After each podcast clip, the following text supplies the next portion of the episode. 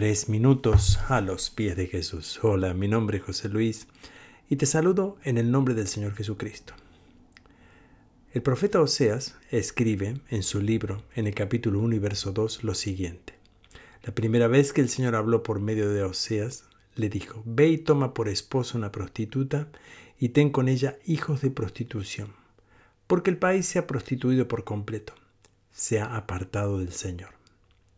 Si bien nosotros hoy entendemos de una manera diferente tal vez esta situación, pero en los tiempos bíblicos lo que el profeta Oseas debía hacer era sin lugar a dudas un gran desafío.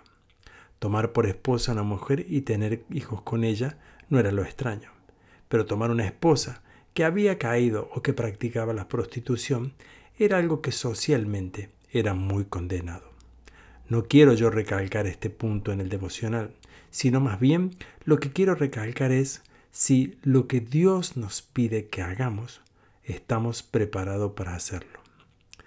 Lo que tenía que hacer Oseas al tomar esta decisión en su vida y al casarse con esta mujer era entender lo que significaba como tal la prostitución, lo que Dios mismo sentía en su corazón.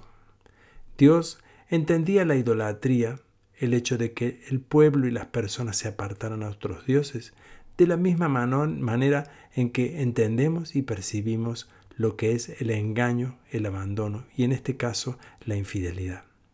Claro, Oseas debía percibirlo de manera personal para poder luego como profeta decirle a la nación el corazón y lo que Dios sentía, habiéndolo vivido él mismo en carne propia. Qué gran desafío.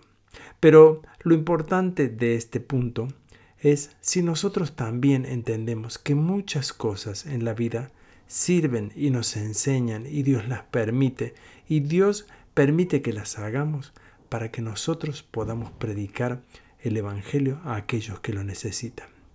Por ejemplo, si hemos vivido una situación muy difícil en nuestra vida, un trauma y muchas otras cosas, tenemos la capacidad, como la misma palabra de Dios dice, de consolar a otros como nosotros mismos hemos sido consolados.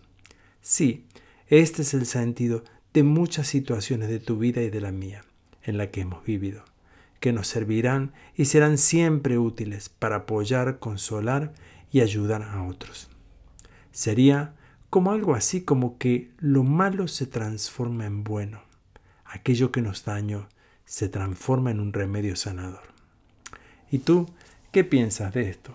Nos gustaría escuchar tu testimonio o opinión. Puedes dejárnoslo en iglesialatina.com. Que tengas un día muy bendecido.